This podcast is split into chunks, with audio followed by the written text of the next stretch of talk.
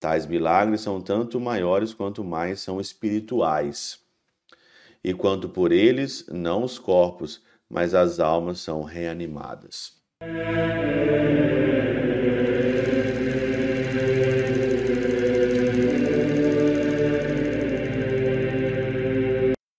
Em nome do Pai, do Filho e do Espírito Santo. Amém.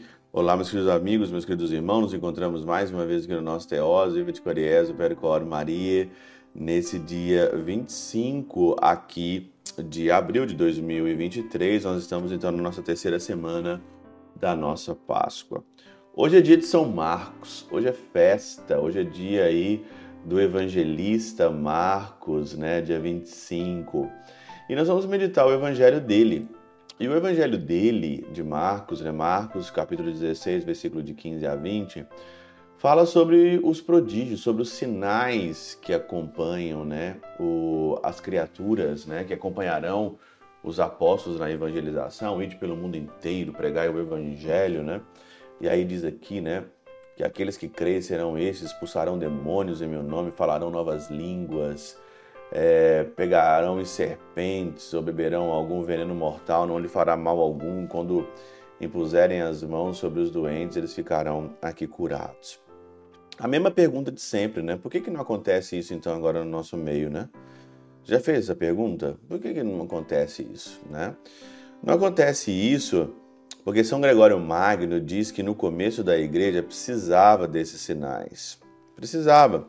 Sobre esses sinais e virtudes, temos algo a considerar de modo mais sutil, pois a igreja faz todos os dias espiritualmente o que fazia então corporalmente pelos, pelos apóstolos.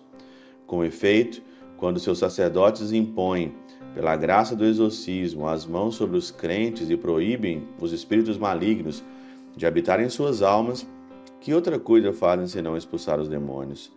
E os fiéis que abandonaram as palavras seculares e ressoaram os santos mistérios falam em novas línguas.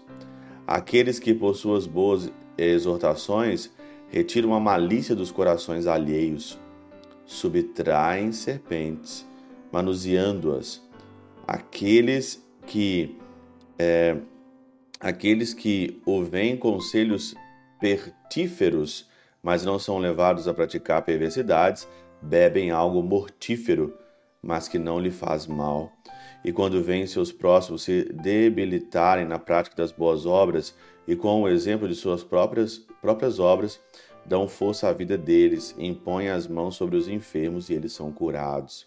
Tais milagres são tanto maiores quanto mais são espirituais. E quanto por eles, não os corpos, mas as almas são reanimadas. Por isso que não acontece milagres aí, coisas. Porque o que interessa é o espiritual agora quando um sacerdote impõe a mão, quando um sacerdote reza, quando você reza, acontece algo espiritual que você não vê. Nós não somos a igreja primitiva mais, que precisava desses sinais no corpo, de milagres para crescer cada vez mais, para se expandir. Nós já estamos expandidos e é o tempo da graça espiritual. E quanto mais a gente aqui reza, Quanto mais nós estamos em intimidade com Deus, tudo isso aqui acontece, mais acontece de uma forma espiritual. Tá aqui a explicação que muita gente às vezes, por ignorância e por falta de interpretação mesmo da palavra, pergunta: ah, que igreja é essa que antigamente acontecia sinais e não acontece agora? Uma das evidências que muitas das vezes as pessoas falam que os milagres antigamente eram mentiras é por causa disso.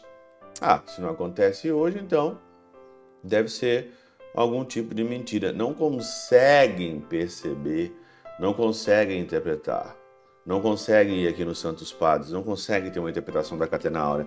Por isso que andam por aí espalhando coisas. Não acreditam em pessoas, não acreditam. Acreditem nos Santos Evangelhos, acreditem na interpretação dos Santos Padres. Eu prefiro ficar com os Santos Padres que qualquer alguém ou qualquer pessoa que tiver estudado um pouquinho de filosofia ou teologia e fica vomitando por aí questionamentos em cima de questionamentos. Eu prefiro ficar aqui com a interpretação de São Gregório Magno.